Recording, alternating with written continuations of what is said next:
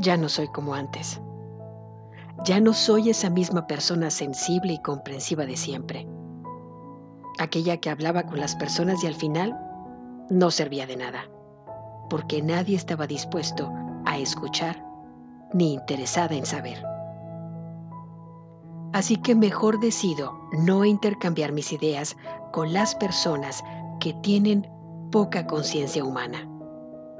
Esa es la razón de que mucha gente anda perdida en la ilusión y está divagando día con día en lo mundano. Así que, de tal punto soy un bloque de piedra que se basta a sí mismo. Y prefiero quedarme dentro de ese bloque, sin que nadie me moleste, ni me busque aquella gente que no está preparada ni está en la misma frecuencia como humano. Es mejor ser una oveja negra que ser un esclavo de alguien ignorante. De esa forma, estoy en mi camino a la libertad. Palabras de Lama Norbu.